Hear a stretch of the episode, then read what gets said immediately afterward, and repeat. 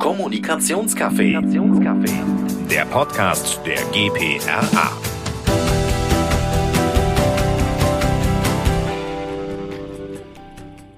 Podcast, viele Stimmen und jede Menge Perspektiven. Heute mit mir Rebecca von Fleischmann-Hillert in Frankfurt rund um das Thema Corporate Influencer und damit verbunden die Einbindung von Mitarbeiterinnen und Mitarbeitern in die Unternehmenskommunikation. Zum Einstieg habe ich eine kleine Einordnung mitgebracht. Mitarbeiter können ihr Unternehmen besonders authentisch repräsentieren und dadurch gewinnen sie aktuell immer mehr an Glaubwürdigkeit und Bedeutung und unterstützen dabei bei zahlreichen Bereichen im Unternehmen, darunter zum Beispiel die Unternehmenskommunikation oder oder auch das Recruiting. Mehr dazu erfahren wir heute von unseren drei Gästen, die sich in ihrem Arbeitsalltag aktiv mit LinkedIn und Corporate Influencern auseinandersetzen. Einmal aus der Unternehmensperspektive und ergänzend aus der Agenturperspektive. Ich freue mich daher sehr, euch bei der heutigen Folge dabei zu haben. Zu Gast sind Selena Gabbard, Head of Brand Marketing bei LinkedIn und Ruven Carsten, Experte für digitale Kommunikation bei der GLS Bank. Außerdem darf ich Lena Krüger, Social Media und Corporate Influencer Expertin bei der Agentur Edelmann begrüßen. Ich freue mich sehr, dass wir heute zusammen sprechen und bin gespannt auf unseren Austausch.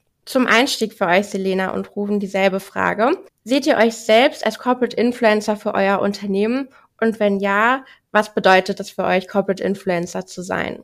Ja, vielen Dank für die Frage. Ich sehe mich in der Tat als Corporate Influencerin für mein Unternehmen LinkedIn, für das ich arbeite, weil ähm, ja, ich habe entschieden, vor ein paar Jahren dem Unternehmen ein Gesicht zu geben. Also nicht nur ich, sondern auch ganz viele andere KollegInnen von LinkedIn. Und äh, ich denke, es ist auch immer noch notwendig und tut LinkedIn ganz gut. Wir waren dieses Jahr auf der Her Career, eine große Messe in München mit einem eigenen Stand auch vertreten. Und ich war immer noch überrascht, dass Besucherinnen von der Konferenz zu uns an den Stand kamen und gefragt haben, so ganz vorsichtig, excuse me, do you speak German?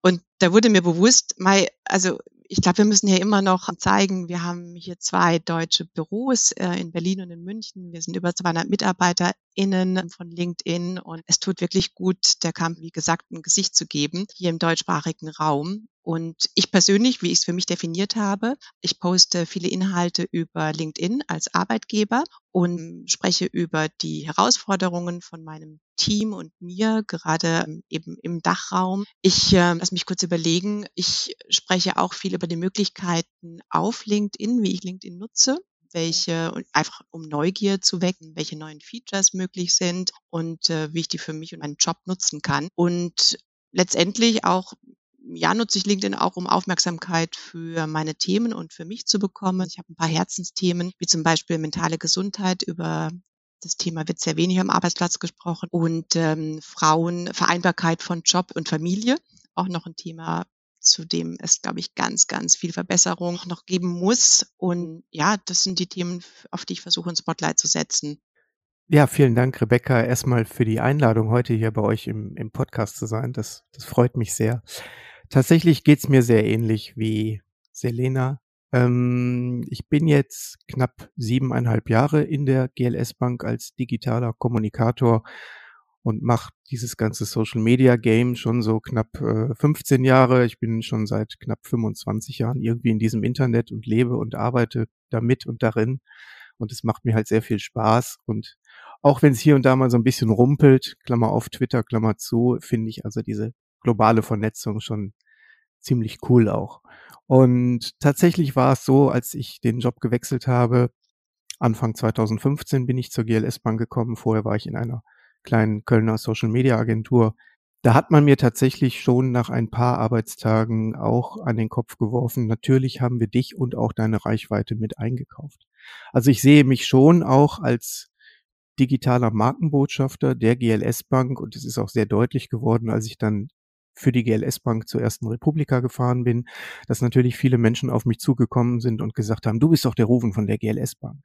Also es macht sich schon sehr deutlich und auch damals, und das war 2015, habe ich schon gemerkt, dass dieses Thema digitale MarkenbotschafterInnen oder wie wir sie heute auch nennen, Corporate InfluencerInnen, dass das ein großes Ding werden kann und könnte. Und das hat sich ja auch bestätigt. Und wir sehen, äh, wie das Thema auch auf LinkedIn gerade Fahrt gewinnt und das macht sich auch bei uns hausintern sehr äh, deutlich, wir haben jetzt ein sogenanntes Wertebotschafterinnenprogramm, das nach innen und nach außen strahlen soll. Und dafür ist LinkedIn bei uns jetzt auch ein gutes Werkzeug, den Mitarbeitenden das an die Hand zu geben.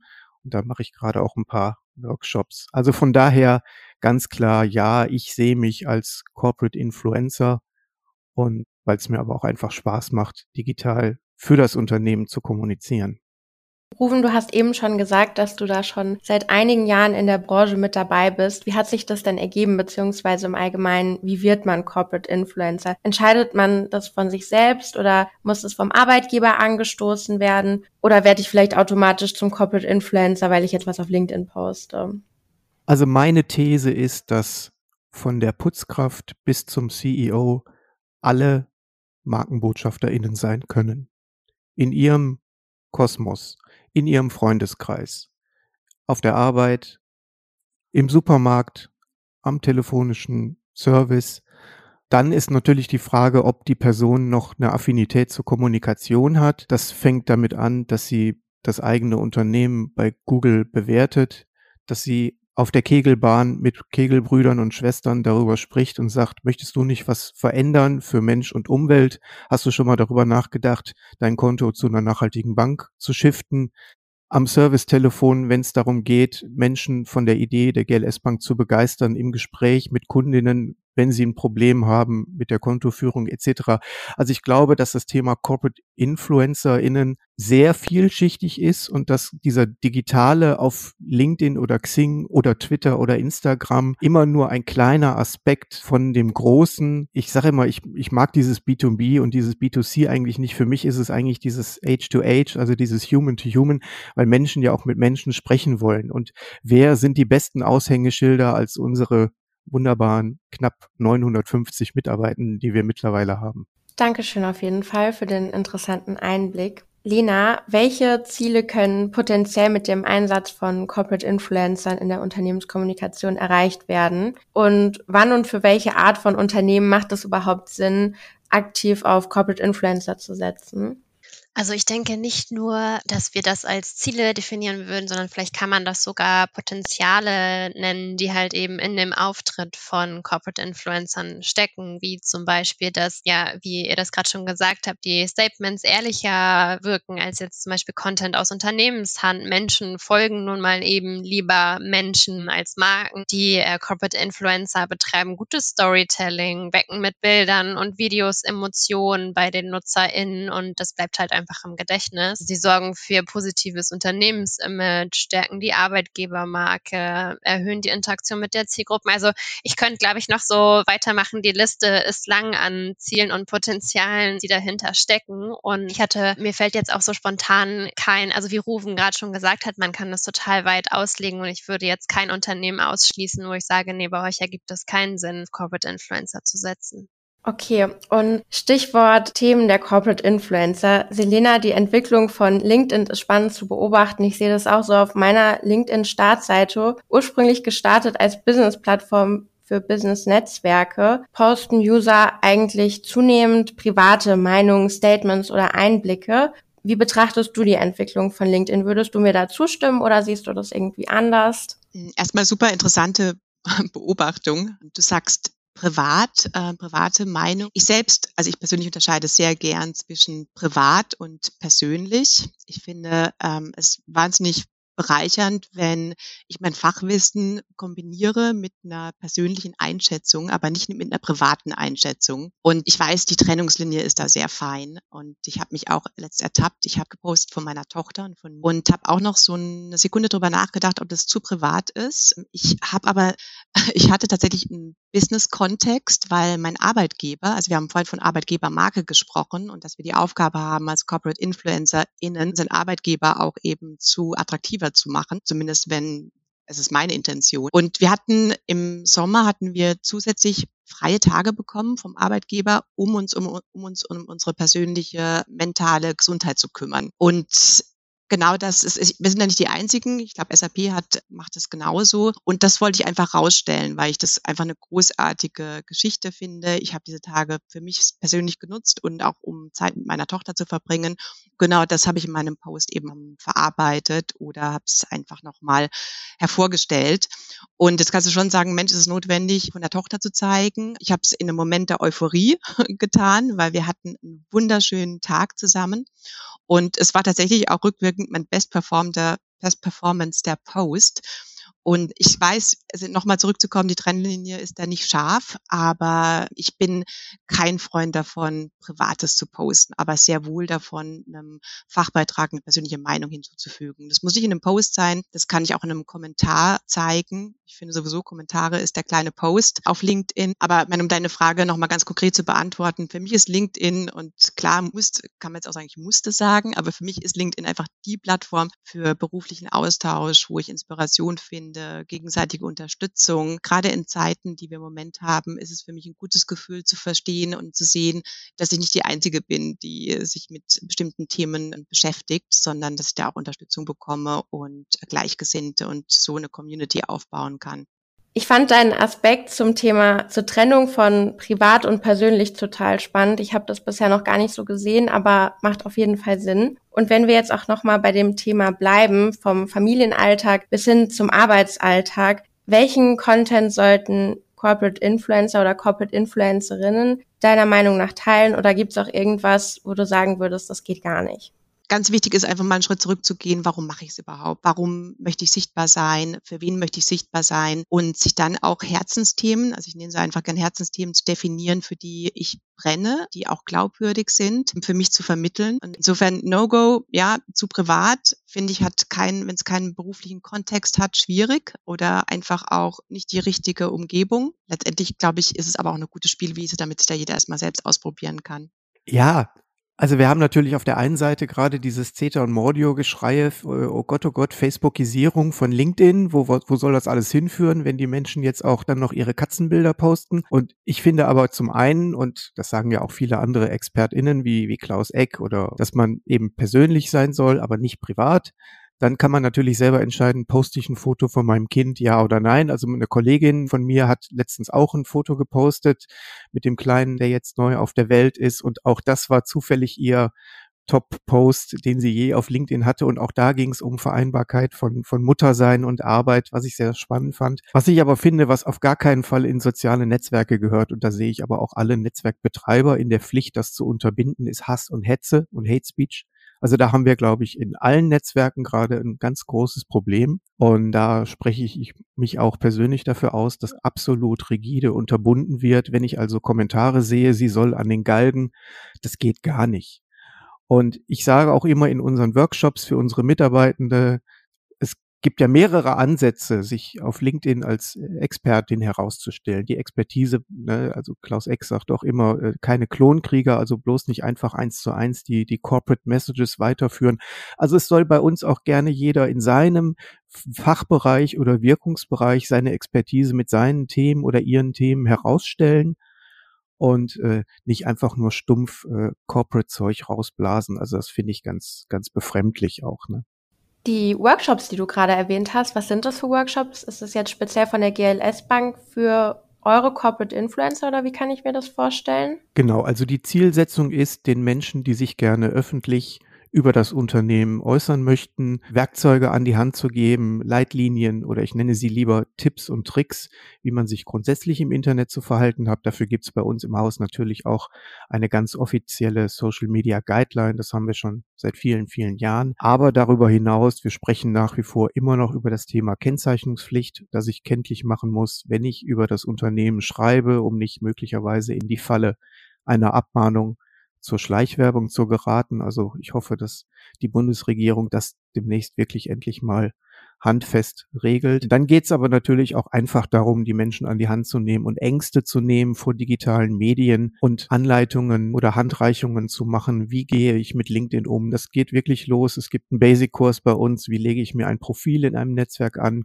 Unerheblich davon, welches Netzwerk das ist. Wir haben eine wöchentliche Social Media Sprechstunde für alle Mitarbeitenden, wo sie sich einfach in die Videokonferenz nach Bedarf reinschalten können, um ihre kleinen Fragen, Sorgen und Nöte schnell beantwortet zu kriegen. Wir haben dafür noch eine Chatgruppe, wo wir auch gerne Content anbieten, die Mitarbeitenden dann gerne in nach ihrem Gusto ummünzen können. Also da gibt's eine ganze Menge Möglichkeiten. Wir gehen auf die Menschen zu. Wir haben auch ein, habe ich gerade schon angedeutet, hausinternes Wertebotschafterinnenprogramm. Das heißt, wir stehen ja mit unserem Unternehmen für bestimmte Werte und es gibt sieben Markenkernwerte. Dazu gehört beispielsweise Menschlichkeit oder Herzlichkeit. Und die wollen wir nach innen vermitteln, aber auch eben nach außen und um die Methoden den Mitarbeitenden an die Hand zu geben. Wie sieht ein vernünftiger Post aus? Wie richte ich mir ein Profil ein? Und das wird gerne angenommen. Und da gehen wir auch auf alles ein, was so an Fragen kommt. Klingt auf jeden Fall nach einer tollen Möglichkeit für die Mitarbeiter. Also ich finde es toll, wie man da so ein bisschen an die Hand genommen wird und angeleitet wird. Wir haben jetzt die ganze Zeit über LinkedIn gesprochen. Aber Lena, wie sieht's denn eigentlich mit anderen Kanälen aus? Also zum Beispiel Instagram, TikTok oder Facebook. Siehst du auch hier Corporate Influencer oder eher auf LinkedIn? Also wenn Kundinnen auf uns zukommen und sagen, dass sie gern Corporate Influencer oder wir nennen es auch Corporate Ambassadors hätten, stecken wir als allererstes einmal die Ziele ab. Wir fragen, wen wollt ihr überhaupt erreichen? Meistens natürlich irgendwie alle. Aber das geht natürlich nicht. Wir müssen erstmal gucken, was ist eigentlich das Ziel dahinter? Warum wollt ihr die Corporate Influencer überhaupt haben? Und ja, je nachdem, für welche Zielgruppe sie sich dann entscheiden, können wir dann die passende Plattform auch empfehlen. Also ich denke, es ist auf allen and denkbar. Kann aber auch sagen, dass unsere Kundinnen meist tatsächlich erst einmal mit LinkedIn starten, da es ja immer noch das Karrierenetzwerk Nummer eins ist. Aber es gibt bereits auch viele andere Unternehmen, wie zum Beispiel auch die Polizei, die mit ihren Insta-Corps auf Instagram, TikTok und Co. unterwegs sind. Also kann ich kein Netzwerk direkt ausschließen, kommt halt einfach auf die Ziele und die Zielgruppe drauf an. Lena, was würdest du sagen, wie Unternehmen Corporate Influencer am besten unterstützen können? Und wo liegen hier vielleicht auch die Grenzen, damit es trotzdem noch von Seiten der Corporate Influencer authentisch und ehrlich bleibt? Und gibt es vielleicht Workshops, die er anbietet in der Agentur, um Corporate Influencer und Unternehmen an die Hand zu nehmen? Also zum Thema Unterstützung oder auch Wertschätzung, super wichtiger Aspekt. In den meisten Fällen werden die Corporate Influencer für ihren Einsatz ja nicht zusätzlich entlohnt. Also es gibt kein extra Gehalt oder äh, extra Stunden oder irgendwas dafür. Und ich finde, dass man das auf jeden Fall immer im Hinterkopf behalten sollte und sie nicht zu sehr mit KPIs und Performance stressen sollte, weil es halt immer noch freiwillig ist. Und zudem ist es auch ihr persönliches Profil. Das heißt, man sollte ihnen auch den Freiraum geben, sich selbst zu verwirklichen und auch eben persönliche Inhalte zu posten und eben nicht dieses Marketing-Botschaften rauszuhauen. Klonkrieger. Ja, genau. Also halt eben nicht als Klonkrieger einzusetzen. Finde ich super wichtig und ich glaube, das vergessen auch viele Unternehmen, dass das halt immer noch Personen sind äh, und die das halt freiwillig machen. Zum Thema Workshops, da können wir volle Bandbreite anbieten. Also vom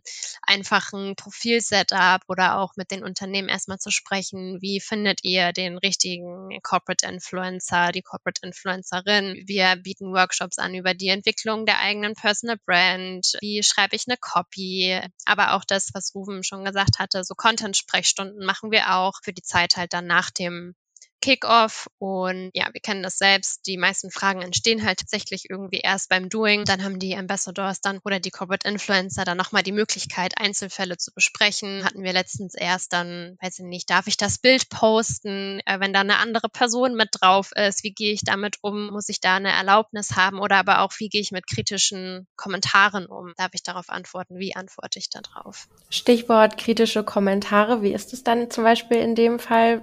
Wenn du jetzt mal vielleicht ein Beispiel hast, wie man auf kritische Kommentare eingehen sollte? Das ist jetzt sehr, finde ich, schwierig, da jetzt eine allgemeingültige Aussage zu machen. So, ja, antworte auf jeden Fall oder antworte auf jeden Fall nicht. Also deswegen nutzen wir halt auch diese Sprechstunden, um Einzelfälle zu besprechen. Es gibt Kommentare oder grundsätzlich ist es ja auch so, dass nicht nur die Personen, die sich auf meinem Profil aufhalten, meine Kommentare sehen, sondern auch, also wenn da jetzt jemand kommentiert und ich nicht reagiere und jemand durch den Feed scrollt und sieht, ach, die antwortet ja nie, ist halt auch nicht so gut. Also man sollte schon sichtbar sein, auch unter seinen Posts. Aber ja, ich würde jetzt ungern eine allgemeingültige Aussage machen, wann ich auf einen kritischen Kommentar antworten würde und wann nicht. Aber vielleicht kann Rufen da noch ergänzen zum Thema Community Management. Also ich versuche in den Workshops immer darauf hinzuweisen, die Etikette zu wahren und sich in einem nahezu beruflichen Kontext, Klammer auf, Safe, Safe Space, wie auch immer man das nennen möchte, zu tummeln als aktiver Beitragender in einem Netzwerk. Und wenn ich dann einen Content erstelle, der jemandem nicht gefällt, weil er beispielsweise erneuerbare Energien Stichwort Windräder ist immer ein Reizthema, auf seinem Acker einfach scheiße findet, dann kann man damit natürlich sachlich umgehen und sachlich diskutieren. Wenn wir von Hass und Hetze sprechen, dann sage ich meinen Mitarbeitenden auch, da seid ihr auch im, im Hausrecht unter eurem Posting. Da könnt ihr auch mal jemanden löschen oder blocken. Oder weil das bei mir tatsächlich schon die letzte Instanz wäre. Aber ich glaube, dass wenn man sich schon einigermaßen ordentlich in so einem digitalen Raum bewegt, dass dann auch die Gefahr die Kritik, die ich sag mal aus der offenen Hose kommt, schon sehr stark vom Posting heraus unterbinden kann. Und das ist eigentlich auch unsere Zielsetzung und da müssen wir die Mitarbeitenden ja auch schützen, dass ihnen das im besten Falle eben nicht passiert. Und da versuchen wir schon auch in diesen Workshops drauf einzuwirken. Und wenn es dann mal kracht, dann kann man mich jederzeit anrufen. Also nachts um zwei vielleicht nicht, aber. Was ich auch cool finde, dass LinkedIn die Option hat, äh, dass man Kommentare pinnen kann. Also wenn da jetzt irgendwie ein richtig cooler Kommentar drunter ist, dann empfehlen wir auch äh, und sagen, ja, dann pin den. Es werden ja die Top drei Kommentare oder, oder je nach Filterung, ne, die letzten Kommentare oder wie auch immer angezeigt und der ist dann halt definitiv oben. Finde ich auch nicht schlecht. Ja, nur ergänzend. Ähm, genau. Von, von LinkedIn machen wir es den äh, Nutzern so einfach wie möglich, den Mitgliedern auch Kommentare zu melden, wenn die Etikette verletzt wird. Und es sind dann immer die drei Punkte rechts oben an jedem Post oder bei jedem Kommentar. Und äh, dann kümmert sich ein Team drum. Es ist natürlich so ein Mix zwischen Automatisierung und Native Speaking Team, die sich dann um die Meldungen kümmern. Ja, und bei ganz, bei, also wenn es jetzt kritisch, wenn es jetzt unternehmenskritisch ist, was ja auch häufig, was man in letzter Zeit auch viel sehen konnte, dass dann, ich bin, es ist bekannt, dass ich Corporate Influencer für mein Unternehmen bin und in meinem Unternehmen ist irgendwie gerade eine Krise aufgeploppt. Mein Unternehmen hat zahlreiche MitarbeiterInnen gekündigt, wie auch immer. Und diese Frust kann sich natürlich auch auf die privaten Profile übertragen und dann irgendwo da in den Kommentaren wieder auftauchen. Und meist jetzt so, wie es dich gibt, rufen. So gibt es wahrscheinlich auch AnsprechpartnerInnen in anderen Unternehmen. Da empfehlen wir dann halt auch immer dann irgendwie so einen kleinen Krisenplan parat zu haben und dann, dass die Corporate InfluencerInnen sich einmal mit diesen Personen darüber unterhalten, aber auch intern. Also es gibt ja immer dann so ein internes Netzwerk an anderen Corporate Influencern, mit denen sie sich dann darüber austauschen können, wie man halt damit umgeht. Also dass sie damit dann eben nicht alleine sind. Zum Schluss interessiert mich, wie bei allen anderen Gästen, euer Blick in den Kaffeesatz. Was denkt ihr, sind Corporate Influencerinnen gekommen, um zu bleiben? Und wie wird sich das Thema in den nächsten Jahren entwickeln? Ich glaube, so viel Kaffeesatz ist da gar nicht notwendig zu lesen. Wir nennen es jetzt Corporate InfluencerInnen. Früher waren es die Markenbotschafter oder die Ambassadoren. Ich denke, also ist ja kein neues Konzept und äh, existiert schon seit vielen, vielen äh, Jahren. Von daher auch das Thema Corporate InfluencerInnen, was sich verbessert hat, dass wir jetzt Plattformen haben, in denen wir einfach Reichweite, organische Reichweite bieten können und bekommen können als Corporate InfluencerInnen. Insofern sind alle Voraussetzungen da, damit das Thema inzwischen auch professionell von Unternehmen äh, weitergeführt wird und ausgebaut wird. Von daher auch einfach nochmal der Appell, auch bei Beiträgen immer so ein Value-Add auch zu überlegen, so ein Sense-Check, ist das, was ich da geschrieben habe, es selber gerne lesen, bringt mir das was oder ist es Eigenwerbung?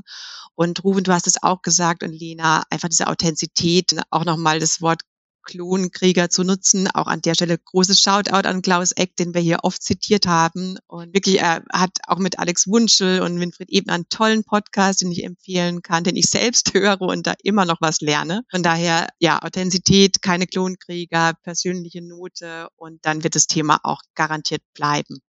Absolut, würde ich auch zustimmen. Und wir sehen das auch bei unseren Kundinnen, dass definitiv das Interesse steigt. Wir bekommen immer mehr Anfragen, worüber uns wir natürlich auch sehr freuen. Wenn ich was mir wünschen könnte, also nicht Kaffee, über den Kaffeesatz hinaus, ich habe es vorhin schon erwähnt, dass halt toll wäre, wenn die MitarbeiterInnen, die sich dazu bereit äh, erklären, diesen extra Step zu gehen, dass sie halt ein wenig mehr Anerkennung bekommen, weil sie eben ihre private Zeit dafür nutzen. Das heißt, also da kann auch dann die Company oder das Unternehmen da auch schon viel zu leisten, indem sie dann vielleicht mal einen Kommentar äh, unter einem Post hinterlassen, liken oder der CEO vielleicht den Beitrag shared oder damit interagiert, so ein bisschen Appreciation dafür. Rufen, wie sieht dein Blick in den Kaffeesatz aus? Ja, tatsächlich sehr ähnlich. Also MarkenbotschafterInnen gab es schon immer, wird es immer geben.